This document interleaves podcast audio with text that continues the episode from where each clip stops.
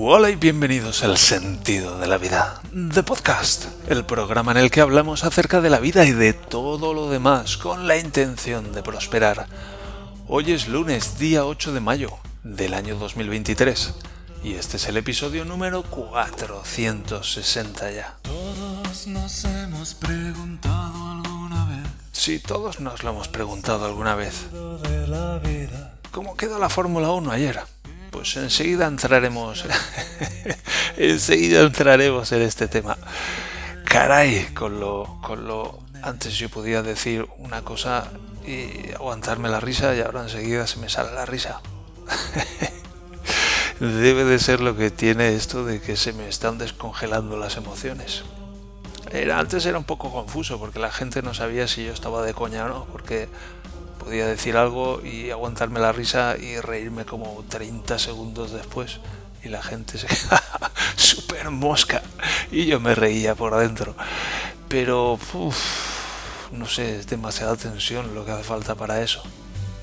No me compensa. Pero en fin, un nuevo día aquí, un nuevo episodio del sentido de la vida de podcast. Bienvenidos, bienvenidas, muchas gracias por estar ahí y empezamos semana. Yo la verdad es que estoy un poco...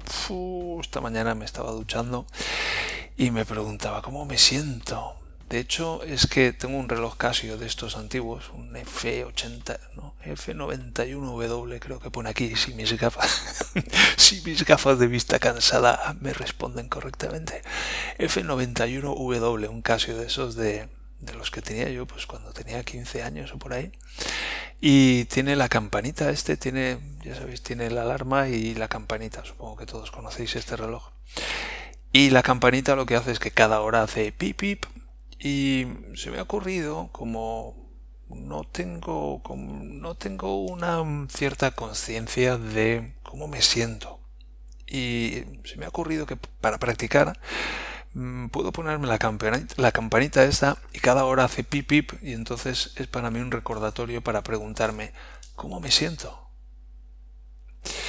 Y bueno, pues es una tarea de entrada desagradable para mí, porque esta mañana he oído sonar y me he preguntado cómo me siento. y me he dicho, pues me siento como si me hubieran cogido entre tres o cuatro personas, me hubieran tirado al suelo y me hubieran estado dando patadas en las, en las costillas. Así es como me siento en las costillas y en los hombros y en el cuello. Y a la vez he dicho, pues mira, no está tan mal, no, no, está tan mal. Y es un poco surrealista. es, un poco surrealista. Yo me doy cuenta que me siento como si me hubieran tirado al suelo y me hubieran estado dando patadas en las costillas y en los hombros y en el cuello. Y no está tan mal. ¿Y sabes por qué no está tan mal? Porque, por dos cosas. Primero, porque es muy poco dolor. ¿Sabes? Es es una experiencia desagradable estar, estar en el suelo y que nos estén pateando.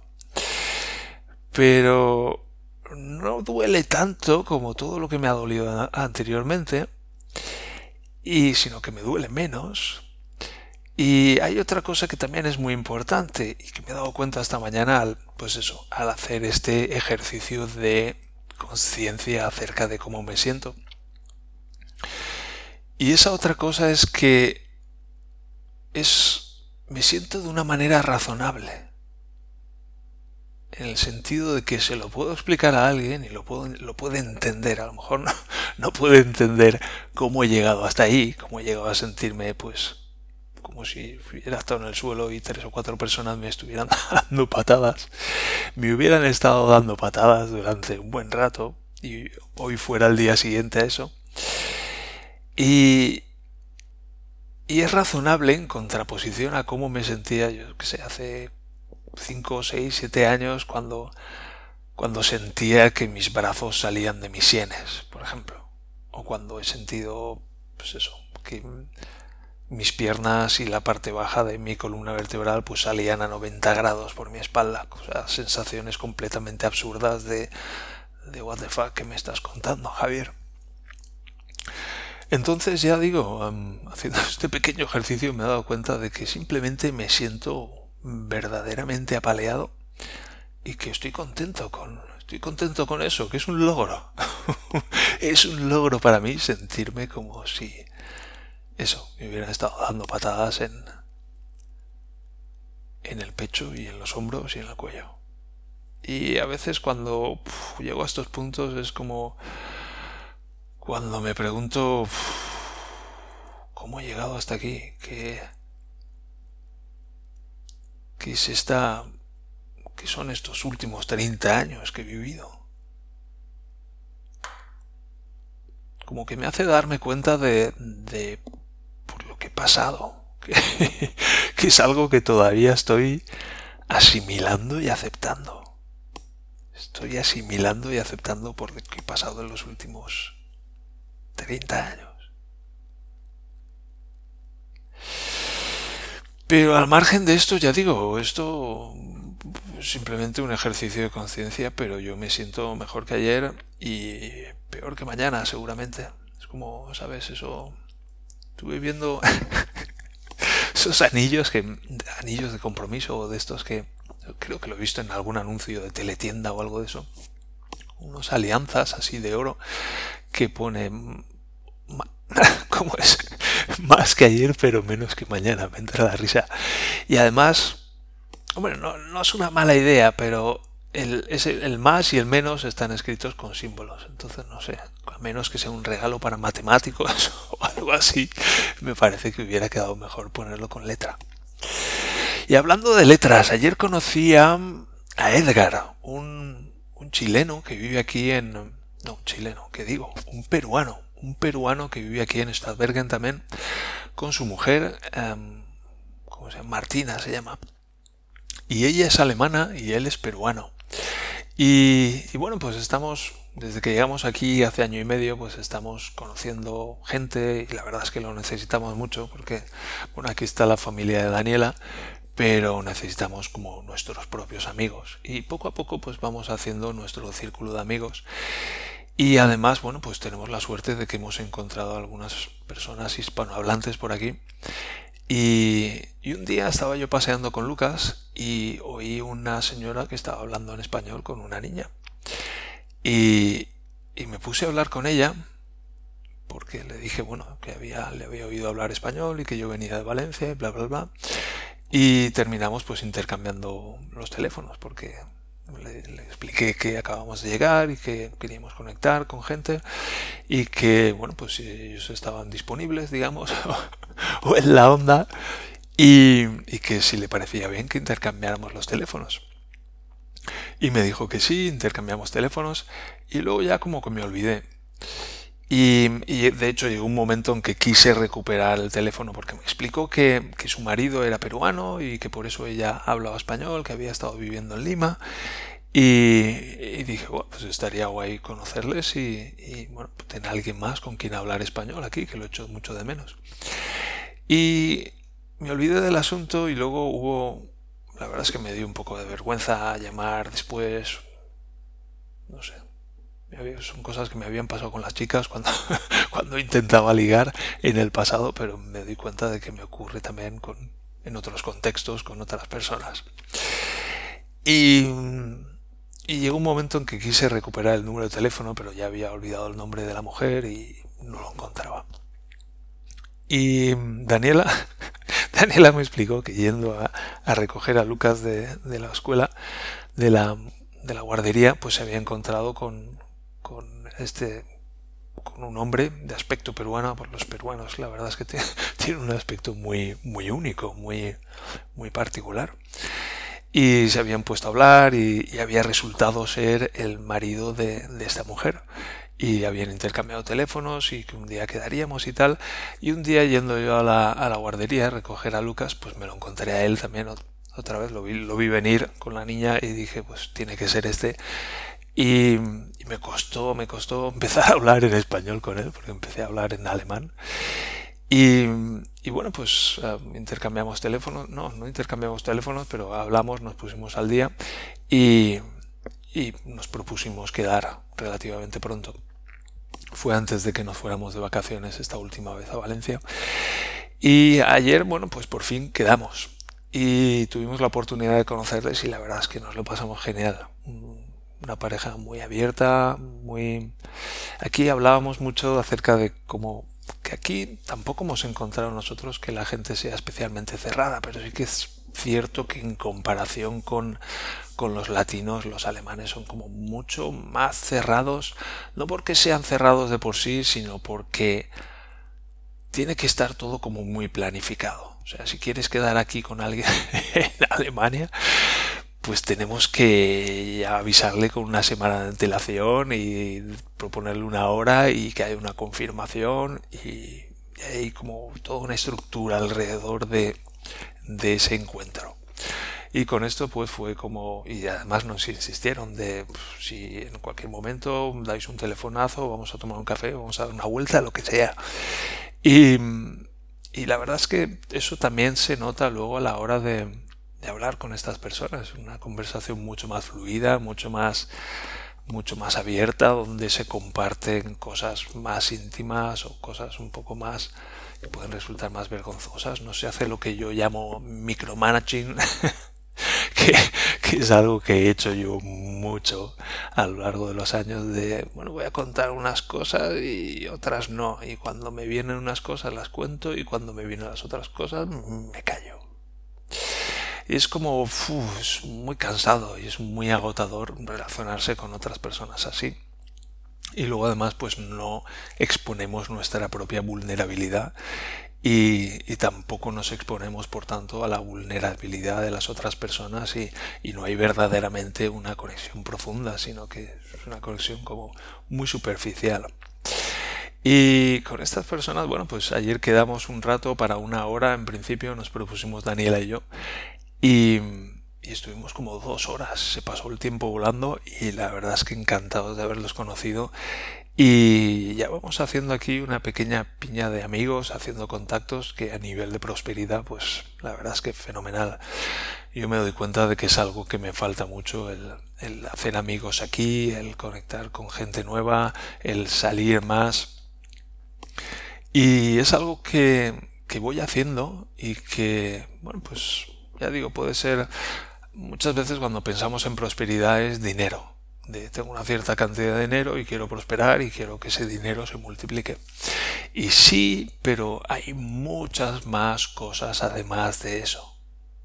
Es como cuando, no sé, estoy pensando ahora, una de esas cosas que, que me da vergüenza, pero como el sexo para mí hace unos unos años, 10, 15, 20 años, los últimos 30 años, eh, que el sexo era para mí como un leitmotiv, una, una cosa gigantesca en la vida, prácticamente lo único que había en la vida. Y bueno, pues ahora el sexo se ha convertido en sí, es una cosa guay de estar vivo, pero es solo una pequeña cosa, hay muchas otras cosas además de eso. Pues con lo del dinero un poco lo mismo. Sí, el dinero está muy guay, pero hay muchas más cosas además del dinero. Y, y bueno, pues son estas otras cosas las que también quiero tener en cuenta y quiero promocionar y quiero desarrollar a la hora de, de prosperar, a la hora de orientarme en mi vida. Pip, me pregunto, ¿cómo me siento específicamente? Que me he dado cuenta de que si me pregunto cómo me siento específicamente, voy mucho más profundo en cómo me siento que si me pregunto simplemente cómo me siento. Me he dado cuenta de que si me pregunto cómo me siento, simplemente me resulta muy fácil reorientar mi atención y escaparme, escabullirme de mis sensaciones por algún sitio. Mientras que si me pregunto cómo me siento específicamente, es como que esfuerzo a llevar mi atención a lo que estoy sintiendo. Que lo que estoy sintiendo es muy desagradable en, general. Y he comentado que me siento como si estuviera paleado. Pero entonces tengo la tendencia de rehuir esas sensaciones y poner mi atención en algo diferente. Centrarme en otros canales como el visual o el auditivo entonces, preguntándome cómo me siento específicamente, pues es como que, es como, venga Javier, pon atención verdaderamente en cómo te sientes. Y bien, estas son algunas de las cosas. También estuvimos el domingo en el ah, lo que llamaron aquí el Food Street Food Fest, que es como bueno un recinto donde había camiones de comida. Estaba chulo. Y es una de estas cosas que, que yo he, rehuido también en los últimos los últimos, no los últimos 30, porque sí que me he forzado muchas veces a hacer cosas así, pero en el momento en que empecé a, a descubrir esto del Big Crunch y de cómo estaba y me di cuenta pues de que esos sitios me producían pavor, me, producían, me producían pánico, como ataques de ataques de ansiedad, sitios con mucha gente, con música alta, cosas así. Pues son cosas que he procurado evitar y de hecho pues he estado principalmente en casa en los últimos 15 años. Y Daniela propuso ayer que fuéramos a, este sitio y pues me sorprendió un poco diciendo, me sorprendió darme cuenta de que le dije que sí y de que estaba relativamente animado. Y fuimos para allá y y me sorprendió darme cuenta de que podía estar allí y podía casi incluso disfrutarlo. Y bueno, pues había diferentes camiones de comida y encontré uno que era de churros.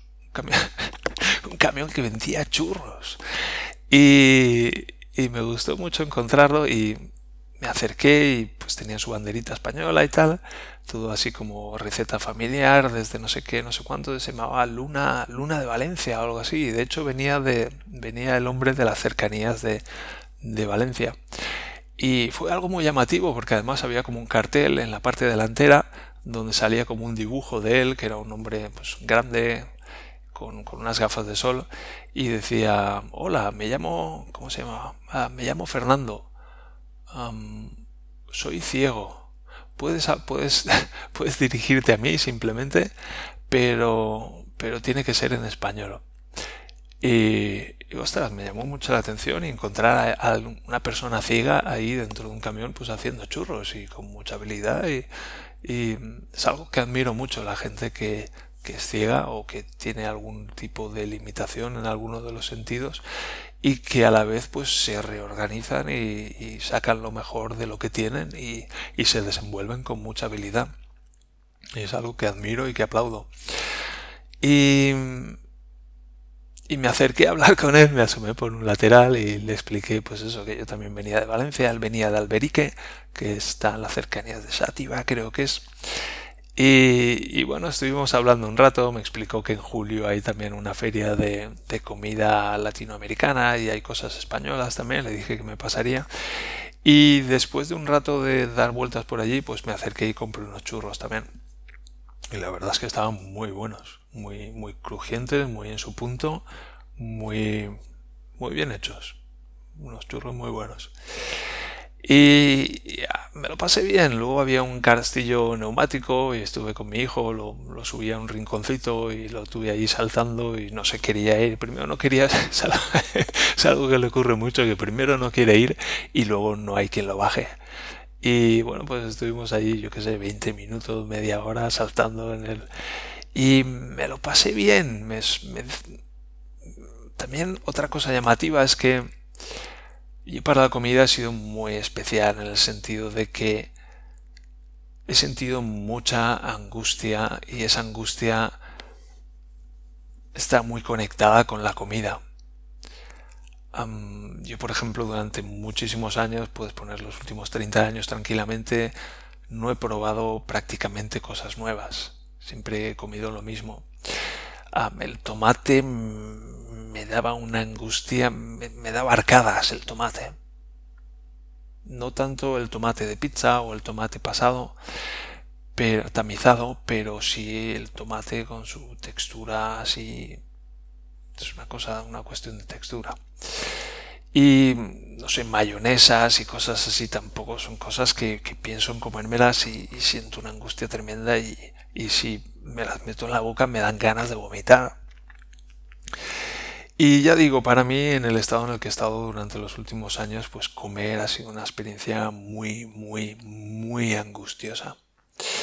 Y en los últimos años, en los últimos meses especialmente, a medida que me he ido recuperando, pues me estoy dando cuenta de que estoy empezando a disfrutar de la experiencia de comer. Y es para mí como un hito enorme. Y hace poco me, bueno, cuando estuve en Valencia quedé con mis amigos y me pedí una hamburguesa y estábamos con el quítale, quítale el tomate y quítale no sé qué, quítale la, ¿cómo se llama? Esto que también me da mucho asco. Gurke, Gurke es en alemán el pepinillo pepinillo. Y, la, camarera estaba un poco desbordada y me dijo, Oye, te la puedo sacar así tal cual. Y le dije, sácame la, sácame la hamburguesa como quieras. Y me comí la hamburguesa con su tomate, con su pepinillo, con un montón de hojas de lechuga que llevaba, no sé, una hamburguesa completa donde hace 10 años pues hubiera empezado, la hubiera abierto y hubiera empezado a hacer ahí una deconstrucción. una deconstrucción de hamburguesa y me comí toda la hamburguesa y flipé. Y fue una experiencia pues bastante llevadera. Y tres cuartos de lo mismo ayer, que le dije a Daniela, ¿qué tal si nos partimos una hamburguesa? Y dijo, venga. Y le dije que, no, que sea sin tomate y sin mayonesa, que he visto que les ponen mayonesa. Y Daniela, vale, voy a, voy a ver qué puedo hacer. Pero lo mismo, había cola y había y pues mucho follón y, y al final trajo la hamburguesa entera. Y simplemente pues me comí la hamburguesa y estaba buena. Estaba buena, es que es muy sorprendente para mí. Y no sé, a lo mejor para ti no tiene ninguna importancia, pero para mí es un poco como la, como la experiencia esta del Siner, de, ostras, estoy acojonado con esta cosa que tengo que ir y hacer, y luego a la vuelta es como, pues um, me lo he pasado bien, me voy a presentar voluntario a más experiencias de este tipo, son cosas que, ¿cómo es posible? ¿Qué ha pasado?